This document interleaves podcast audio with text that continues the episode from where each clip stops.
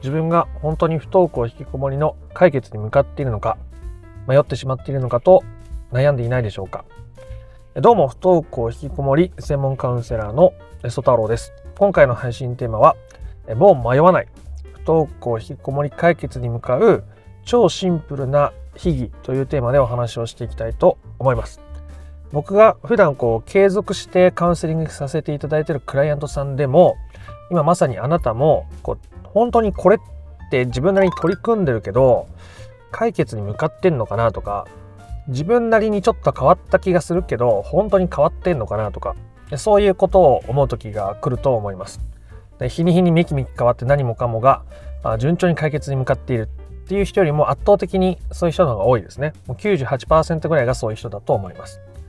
なのでそんな時に、ね、僕のカウンセリング受けてればそれは僕もフィードバックができるじゃないですかこここういうふうに前だったらこう対応していただくことがもう干渉せずに相手に任せられるようになってるからこういう対応になってるんだと思いますよとかフィードバックができますけどもちろん皆さんにね同時にカウンセリングをさせてもらうのは僕もできないですし、えー、そんな中でじゃあどうやって考えていったらいいんだよっていうことを今回お伝えしていきたいと思います。ということでということで迷わずに不登校引きこもりを解決していきたいよという方はですね最後まで聞いていただけたらなと思います。ではシンプルな方法なんで結果を言ってしまうとそれは過去の自分と今の自分を比べてみるということですね。比較してみるということです。あなたにとっての解決っていうのを満たしていきましょうと僕はずっとお伝えしています。不登校引きこもりにおける解決っていうのは子供が学校に行くことじゃないんですね。子供が学校に行くことじゃないです。なぜなら、あこ学校がね、そのお子さんにとって合ってるかどうかもある。無理やりに戻ったところで学校の先生との対立があったり、えお子さんの個性と学校がそもそも合っていなかったり、もっと別のね、違ういい道があることもあるし、もちろん今ね、悩んでる中では、とはいえ学校行った方がいいんじゃないかって思ってる方もいらっしゃると思うんですが、やっぱり相手を変えたい相手に変わってほしい学校に行ってほしいっていうのはあなたにとっての期待だったり子供が無理して学校に行きたいって言ってる可能性も高いのであくまで自分の状態を変えることでしかま結果は変わらないということをずっとお伝えしています。あなたが変わることで、えお子さんが変わるということは大いにあり得るわけですけどもじゃあ絶対にそれが起こるのかっていうのはお子さんによって違うわけです。親御さんにとっての解決が進んだ先にあ僕にとってはこれが自分の道なんだと言って新しい趣味に没頭したり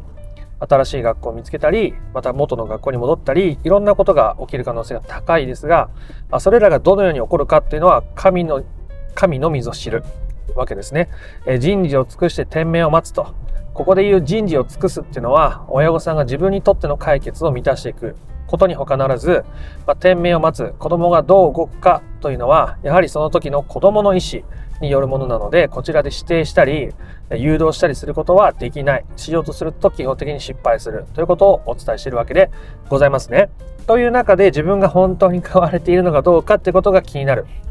というところで話を進めますね。といった時にやわかんないと。自分じゃ前よりも先回りしなくなった気がするな。区間賞しなくなった気がする。自分のことをこう大切に扱えるようになった気がする。でも本当にいいのかな？ああ、うん。思いますよね。っていう時はあ結論を言うと過去の自分と比較するってことなんですけどあまあ頭の中でだけ想像するまずはね今の時点でだったら頭の中で想像する3ヶ月前の自分だったら今の子供にどうしてたかなとか半年前の自分だったらこうやって関わってたなとかあじゃあ今の自分はあその辺が手放せてきてるんだな自分のことを大切にできてきてるんだなえ子供に自分の人生任せるようにできてきてるんだなそういうことを確かめてみるということです。で今まさにね最中でもこれからもっと自分のことを見つめていきたいとか自分の変化を感じたいっていう人は是非今の自分の感情とか思いを紙に書くとか、あの声に残しとくってことを意識してみてください。意識してみてください。例えば僕 YouTube でこうやって話してますよね。音声配信してるわけです。で、えー、たまに過去の動画を見たりしますが、あこんな喋り方してたんだとかあなんかたどたどしいなとか、まあ、今の方が 半年前と比べたらあ僕も喋るスキルがアップしてるわけですねこう自然と。でそれはあ一番は過去の自分と比べてみるっていうことが簡単な比較ができるわけです。あこういうことをちゃんと伝えてたんだとかそういうこともわかるしあここでめちゃくちゃ話詰まってんなとか自分だとやっぱ気づいたりするわけですよね。で僕もじゃあ頭の中でそこまで明確に半年前と比べて自分のしゃべるトークスキルみたいなのがどんぐらい上がったんだろうみたいなことは分かんない。でも過去と比べてみると分かる。だからあなたも今の自分の感情とかもし過去に子供に対する思いを書いていたりしたらそれを見返してみるってことをお勧めします。僕が普段カウンセリングしててもね僕が変わりましたよって僕が言ってるだけだったら、まあ、それで安心してくださる方もいるけど僕の主観だけになっちゃうじゃないですか。なんで、なるべく根拠を持って、こういうとこ変わってますよって、変わってると思いますよって、こう、伝えするようにしていますし、え同時に過去のやりとり、例えば、え LINE とかメールでやり取りをしている方だったら、あそのやり取りを見てみてくださいと。きっとカウンセリングを始めた頃の自分のやり取りを見て、え、今の自分が感じることを振り返ってみると、きっと自分が変わってるってことに気づくと思いますよっていうフィードバックをすることもありますね。僕とカウンセリングをこう電話とか対面で受けてくださった方にはその時の音声とか動画をお渡ししてますけどじゃあ何ヶ月か前の最初の頃のやつと今の自分比べてみるとあこういうところあの時はすごく引っかかってたんだなとかこういうところをすごく手放せるようになってるんだなっていうことに気づけるようになりますよってお伝えするんですね。なのでやっぱ自分のことを客観視するのってやっぱ一番難しいわけですよ。子供のことよりも旦那さんのことよりも家族よりも職場の同僚よりも自分のことを客観視するのが人間って一番難しい。だからその過去の自分が吐き出したものとか書き出したものとかアウトプットしたものとその状態と今を比べてみるといいと思います。なので今のうちに僕みたいにこうね車に乗って移動する時があれば今の自分の思いとかどう考えてるのかってことを声にしてみる。紙に書き出してみる。で、取っておく。で、1ヶ月した時に見返してみる。今の自分とどこが違うんだろうとか。時にはね、人間ってこう、まっすぐ右肩上がりにずっと変わっていくわけじゃないんで、例えば、これから新学期、新学年が始まる時期なので、こう気持ち的に動揺しやすい親御さんも多いと思います。そうなった時に、まあ、1ヶ月前の方がもうちょっと気持ち安定してたなとか思っちゃう時もあると思いますけど、でもそれもじゃあまた1ヶ月後に見返してみたらあ確かに新学期はいろんな環境の変化もあって自分も人間関係ね新しい職場のなんか同僚の人も増えたりとかで子供が学校に行くんじゃないかって期待が確かにあったなあの頃はでもまあね新学年、えー、一月経って自分としてもだいぶ落ち着いてきたんじゃないかなそうやって思えるようになってきたなって振り返れるわけですよ。するとあそう思うと前より手放せるようになってきてるんじゃないかなとかっていうことが自分で確認できるようになるわけですね。僕もカウンセリングを受けてくださる方にずっと永遠に僕のカウンセリングを受けてほしいとは思ってないわけですよ。僕のカウンセリングを受けていく先にクライアントさんは自分で自分のことを気づく力自分のことを客観視する力っていうのがどんどん上がっていくわけです。その先に僕が必要なくなるっていう感じですね。僕のカウンセリングがなくても自分で気づいて自分で試して自分で改善して自分にとっての解決に近づいていく力をこう身につけていくわけです。まあ、時間はね人によって違いますけどね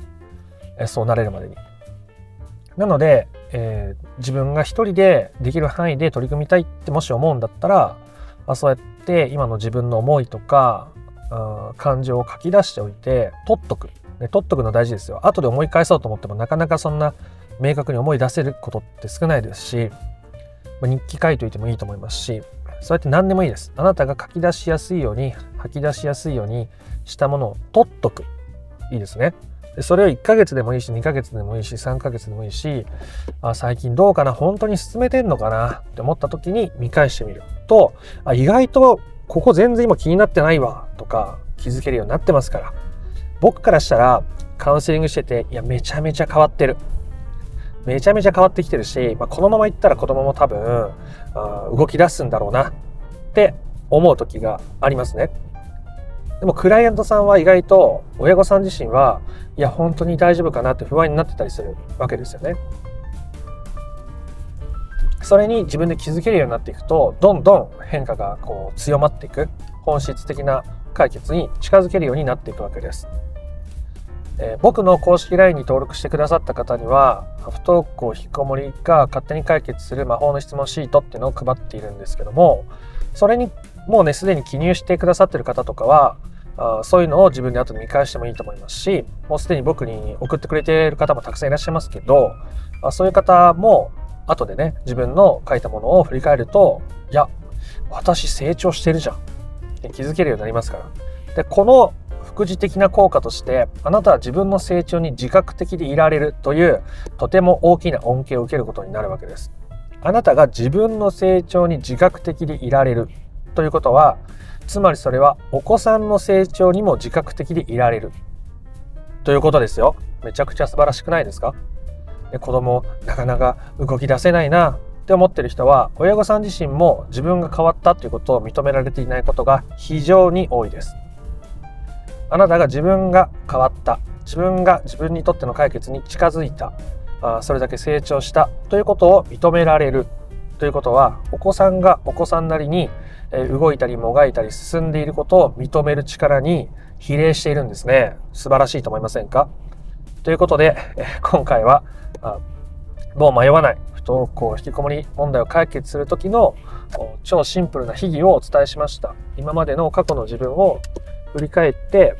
自分なりにねこう振り返れる機会を作っとくと紙録音何でもいいですねそれを後で振り返ってみることで本質的な変化に近づいているという自覚がどんどん増えてお子さんの変化にも気づけるようになりさらに不登校引きこもり解決に拍車がかかるという素敵なお話でございました。ということで今回の話が良かったなとか面白かったなと思った方はいいねやコメントをしてみてください。不登校引きこもりの解決法について順序立てて知りたいよという方はですね説明欄の URL から公式 LINE に登録してみてください。そちらから不登校引きこもり解決のための三種の神器という動画セミナーを無料でプレゼントしております。では、あなたの不登校引きこもりの問題が本質的な解決に至ることを心から願っております。チャンネル登録もですね、興味がある方はしてみてください。では、また別の配信でもお会いしましょう。ありがとうございました。ソ太郎でした。